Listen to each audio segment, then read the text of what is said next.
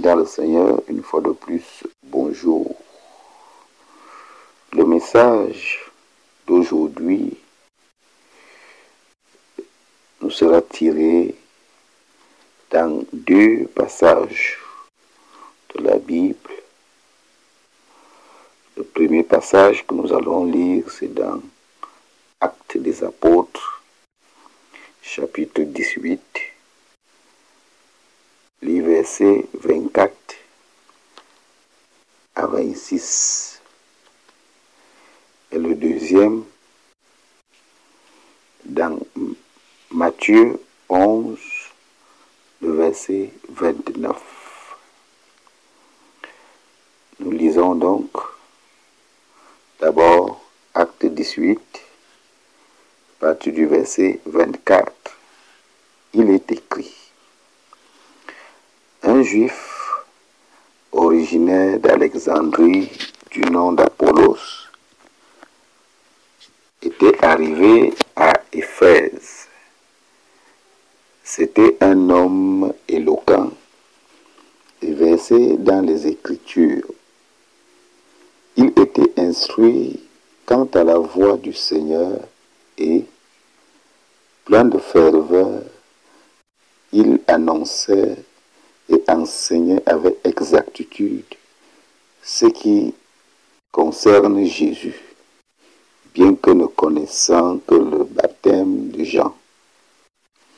Il s'est mis à parler avec assurance dans la synagogue. Après l'avoir écouté, Aquilas et Priscille le prirent avec eux et lui exposèrent plus exactement la voix de Dieu. Matthieu 11, le verset 29, nous dit, Acceptez mes exigences et laissez-vous instruire par moi, car je suis doux et humble de cœur, et vous trouverez le repos pour vos âmes. Je d'abord, à l'entame de ce message, rendre grâce à notre Dieu pour ses hauts faits et surtout sa présence au milieu de nous dans cette communauté et l'action de son esprit parce que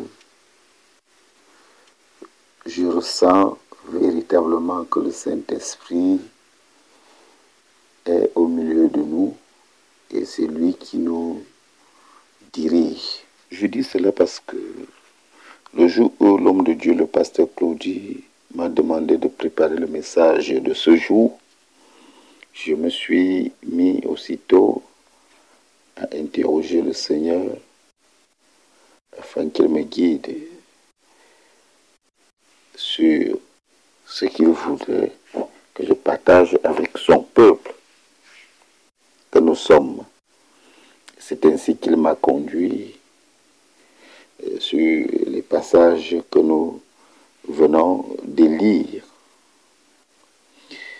Et si je parle de l'action du Saint-Esprit, effectivement parce que la semaine passée, dimanche passé, j'ai été de plus en plus reconforté par le message que nous a apporté le pasteur Jean-Pierre et dont un des aspects vient confirmer celui que le Seigneur va nous donner aujourd'hui. Et cet aspect concerne l'orgueil, qui n'est autre que l'arme puissante utilisée par l'ennemi pour nous empêcher d'entrer pleinement dans notre potentiel de servir Dieu d'une manière véritable et sincère. pour cela que je vais lui demander de continuer à nous éclairer et à nous édifier pour que nous puissions être véritablement utiles. Chers frères et sœurs, le passage de Matthieu que nous venons de lire nous présente Jésus-Christ, notre Seigneur et notre Sauveur, comme quelqu'un et doux. Ça veut dire que Jésus nous appelle à être humble comme lui-même est humble. L'humilité. Je voudrais que nous puissions examiner quelques définitions. Et je vais nous choisir une qui nous est donnée par Jean Monod.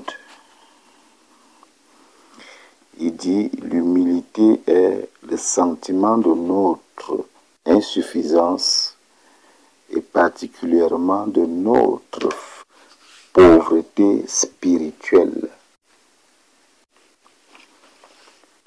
L'humilité est le sentiment de notre insuffisance et particulièrement de notre pauvreté spirituelle. Insuffisance et pauvreté spirituelle. Nous savons que la Bible nous dit que l'homme, Adam, a péché et le péché d'Adam a rendu toute l'humanité entière pauvre spirituellement. À cause du péché d'Adam, l'humanité entière est devenue spirituellement pauvre parce qu'avant le péché, Adam était riche spirituellement parce qu'il avait la possibilité de causer avec Dieu chaque jour. Or, lorsqu'ils ont péché, cette s'est brisée. Et c'est pour cela que Jésus est venu pour rétablir cette communication. Et pour la rétablir, il a accepté de s'humilier, de devenir insuffisant, de devenir pauvre spirituellement. Parce que la Bible nous dit que des riches qu'il ait été, il a accepté de devenir pauvre. À cause de quoi? À cause de nos péchés. Et parce qu'il est venu nous racheter. Si l'orgueil est cette âme utilisée par l'ennemi de nos âmes pour nous empêcher d'entrer dans notre potentiel et de mieux servir Dieu, l'humilité, quant à elle, est cette vertu qui nous permet d'entrer dans ce potentiel, l'humilité. Bien-aimé dans le Seigneur, lorsqu'on est humble, on atteint le potentiel. Je veux dire, on entre dans notre potentiel. Parce que la Bible dit, Dieu fait grâce aux humbles, mais il résiste aux orgueilleux. Ça veut dire, nous entrons dans la grâce de Dieu lorsque nous sommes humbles. Le texte de Acte 18 que nous venons de lire nous présente trois personnages, Aquilas et Priscille, un couple, et En ce qui concerne Apollos, voici ce que la Bible dit. C'était un homme éloquent et versé dans les Écritures. Il était instruit quant à la voix du Seigneur et, plein de ferveur, il annonçait et enseignait avec exactitude ce qui concerne Jésus, bien que nous connaissons que le baptême de Jean. On nous dit que Apollos était éloquent. Apollos était instruit quant à la voix du Seigneur et il enseignait avec exactitude. Ça veut dire Apollos était un prédicateur, un bon prédicateur. Mais il y a quelque chose qui se dégage en Apollos. Parce que le verset 5, pardon, le verset 26 nous dit, il s'est mis à parler avec assurance dans la synagogue. Après l'avoir écouté, Aquilas et Priscille le prirent avec eux et lui exposèrent plus exactement la voix de Dieu. Bien-aimé, malgré qu'Apollos était éloquent, éloquent qu'il enseignait avec exactitude, la Bible nous dit que Apollo a accepté d'aller avec Aquilas et Priscille pour étudier encore. Waouh! Nous devons nous poser beaucoup de questions. Étudier encore. Ici, c'est un caractère d'humilité que nous présente Apollos. Apollos était un serviteur humble. Il n'a pas regardé son éloquence, il n'a pas regardé toute sa connaissance qu'il avait des Écritures, mais il recherchait la vérité. Il recherchait la vraie connaissance, parce que l'humilité nous amène à la vraie connaissance du Seigneur. En tant qu'enfant de Dieu, nous devons rechercher la vraie connaissance du Seigneur. Et pour la rechercher, nous devons être humbles. Sans l'humilité, nous ne pouvons pas atteindre ce niveau de connaissance. Parce que la Bible nous dit que Dieu résiste aux orgueilleux, mais il fait grâce aux hommes, comme nous l'avons dit tantôt. Bien-aimés dans le Seigneur, la Bible nous montre comment Dieu a utilisé puissamment Apollos à Corinthe et à Éphèse.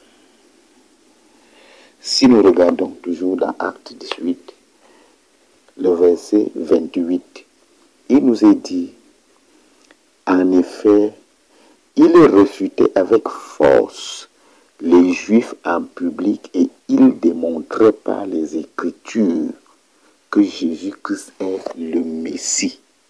Si Apollos n'allait pas s'humilier et accepter d'aller apprendre encore chez Aquilas et Priscille, il ne pouvait pas avoir cette capacité de refuter les Juifs et de démontrer que Jésus-Christ est le Messie. Chers frères, l'humilité nous permet de servir Dieu d'une manière véritable. Sans l'humilité, nous ne pouvons pas bien servir Dieu. Nous devons rester humbles. L'humilité ne peut jamais être un complexe d'infériorité ou alors une humiliation, mais c'est plutôt une vertu qui nous permet d'être élevés par Dieu au temps convenable. Soyons des Apollos, chers frères et sœurs. Examinons maintenant le cas de Priscille et Aquila.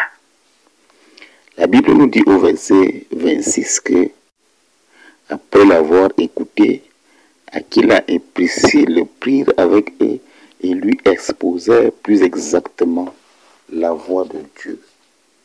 Bien-aimé dans le Seigneur, voici encore un autre cas d'humilité. Aquila et Priscille avaient déjà la connaissance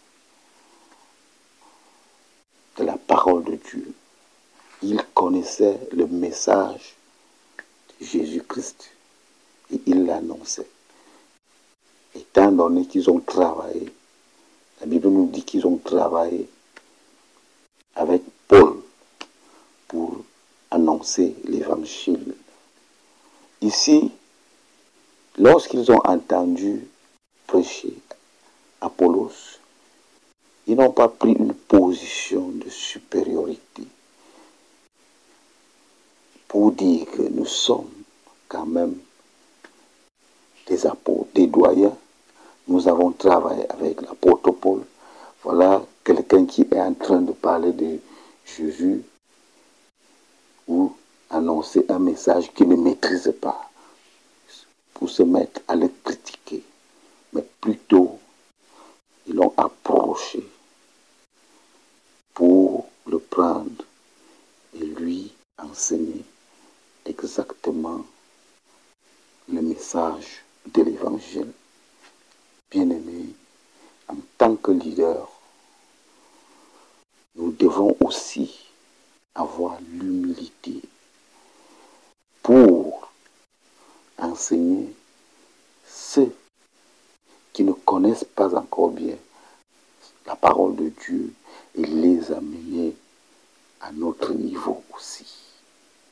Nous ne devons pas être ceux-là qui passent le temps à critiquer, à voir la vision de l'autre comme si elle ne venait pas de Dieu, comme si c'était seulement nous qui sommes les seuls à bénéficier de la grâce de Dieu. Nous sommes le corps de Christ. Chacun a reçu de Dieu des dons et des talents. Et nous devons mettre ces dons en valeur. Ceux-là qui sont déjà édifiés, ceux-là qui sont déjà formés, doivent amener les autres aussi à être formés. Une petite anecdote. J'ai été un peu surpris. Il y a un étudiant du centre de formation Z37. Il a terminé dernièrement le cycle 1.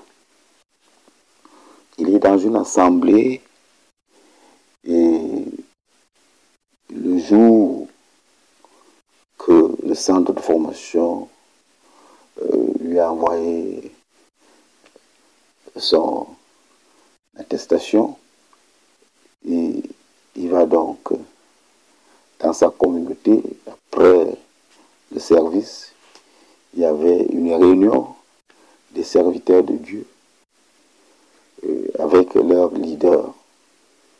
Alors, au cours de la réunion, il euh, demande dans la parole pour faire un petit, petit témoignage, ce témoignage sur sa formation à EZ37M, centre de formation.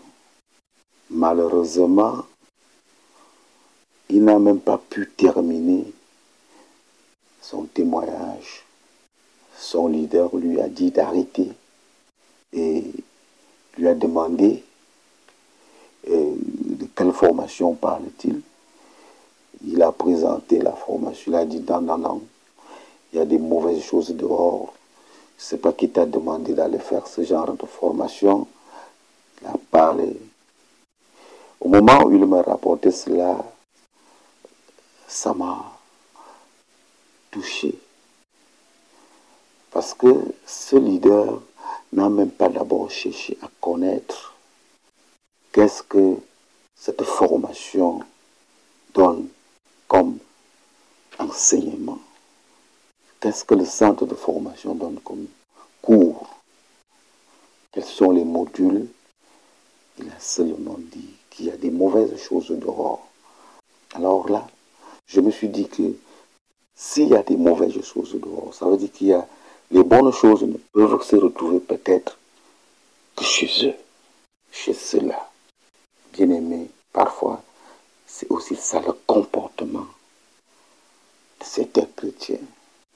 Ceux-là ne sont pas de Dieu, c'est nous seulement qui sommes de Dieu.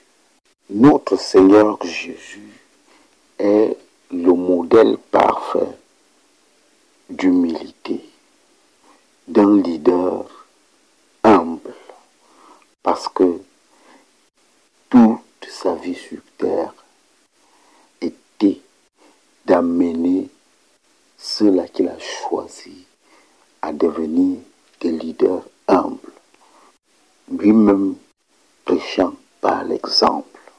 Plusieurs passages bibliques Jésus en train d'enseigner l'humilité.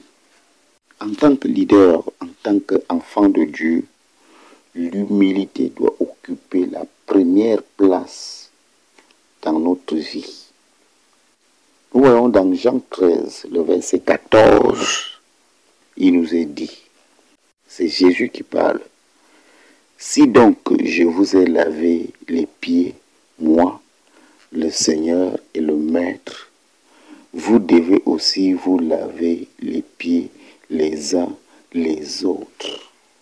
Nous connaissons tous cette histoire, le lavement des pieds, le Seigneur qui a réuni ses disciples et qu'il a commencé à laver leurs pieds un à un. C'était pour enseigner l'humilité à ses disciples. Parce qu'en tant que serviteurs, nous devons être humbles. Combien d'entre les enfants de Dieu, des chrétiens, pratiquent encore de tels actes?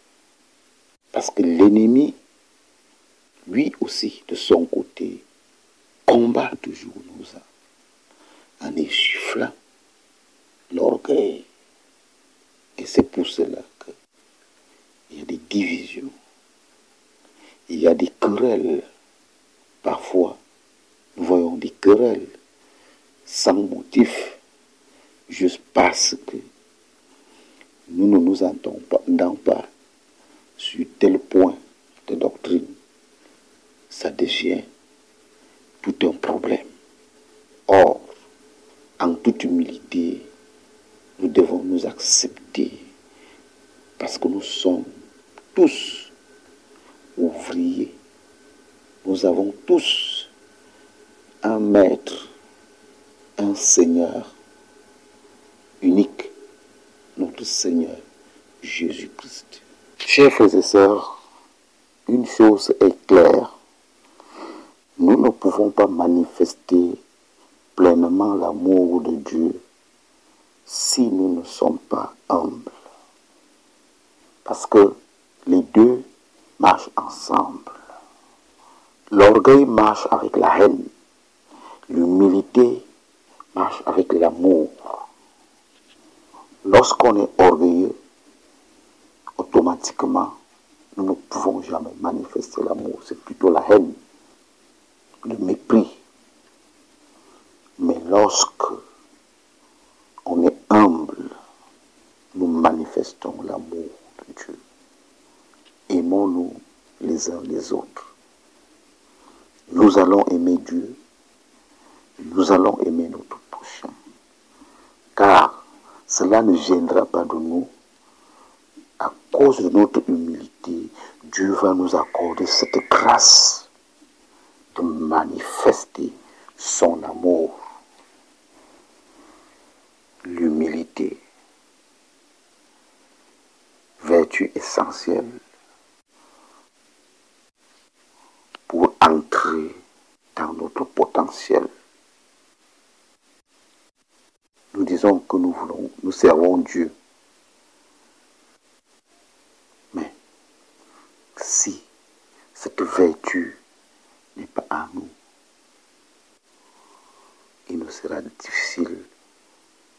et bien le servir. C'est pour cela que nous devons demander à notre Dieu de nous remplir, de nous accorder cette grâce d'être humble. Jésus a traité en profondeur l'enseignement sur l'humilité. Dans Matthieu 20, les versets 27 à 28, il nous est dit, et si quelqu'un veut être le premier parmi vous, qu'il soit votre esclave. C'est ainsi que le Fils de l'homme est venu, non pour être servi, mais pour servir et donner sa vie à rançon pour beaucoup. Bien-aimé, Jésus voulait par là dissiper toute forme d'orgueil qui pouvait être perçu au milieu de ses disciples. Pour cela qu'il a dit, c'est lui qui veut être premier, qu'il soit esclave de tous. Et nous savons que Jésus tient ce discours, par rapport à la demande de la mère de Jean et de Jacques, où elle lui a demandé que voudrait que ses fils soient avec lui, un à gauche et l'autre à droite, assis. Ça aussi, c'est les séquelles d'orgueil. Mais Jésus a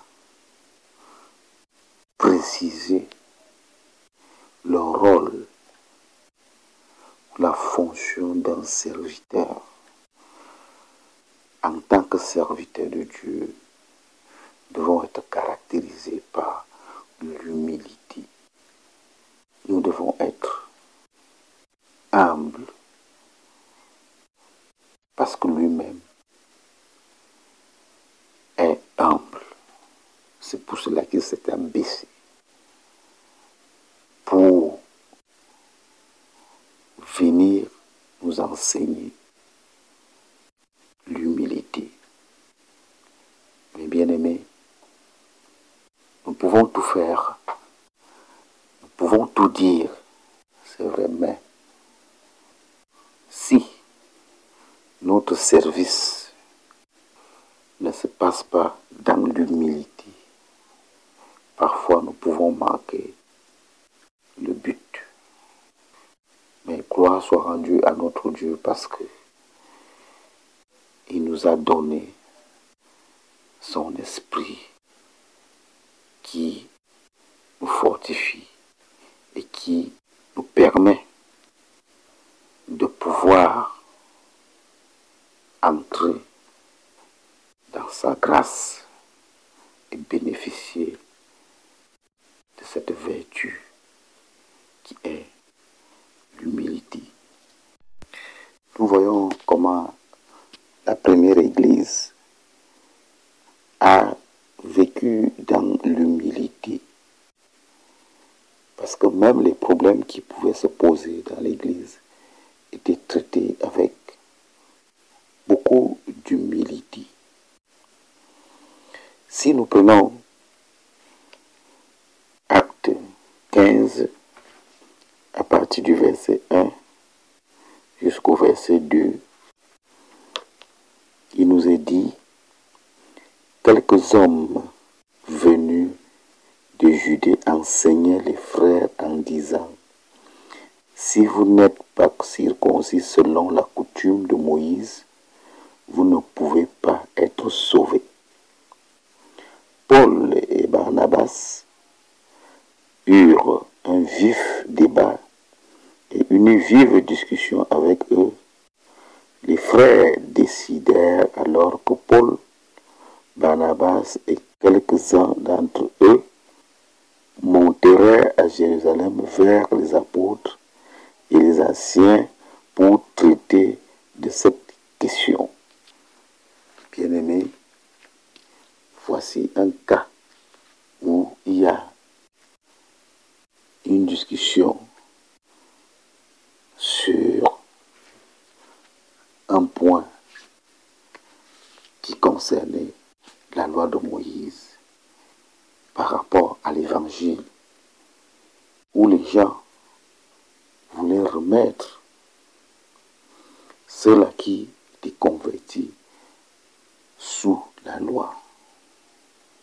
Certes, ils ont discuté avec Paul et Barnabas, mais la question a été réglée avec humilité.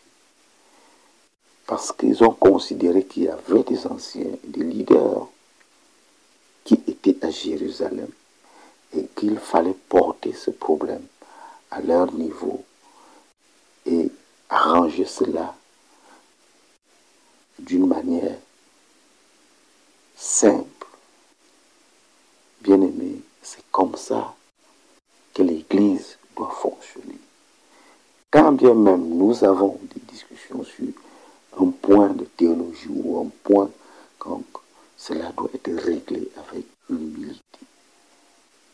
Ça ne sert à rien d'avoir des querelles, parce que les querelles amènent l'orgueil, des disputes inutiles et ouvrent la porte au diable pour venir mettre du désordre dans la maison de notre Seigneur. Chers frères et sœurs, l'humilité permet que le corps de Christ soit fort, uni, et lorsque nous sommes unis. En conclusion, Jésus, le Sauveur doux et humble, nous invite tous à apprendre de lui le chemin qui conduit à la plénitude de Dieu. Nous devons étudier sa parole que nous avons lue, ainsi que la vie des premiers chrétiens, jusqu'à ce que notre cœur soit rempli de cette pensée. Mon unique besoin, c'est d'être humble. Notre unique besoin doit être d'être humble. Que le Seigneur nous bénisse.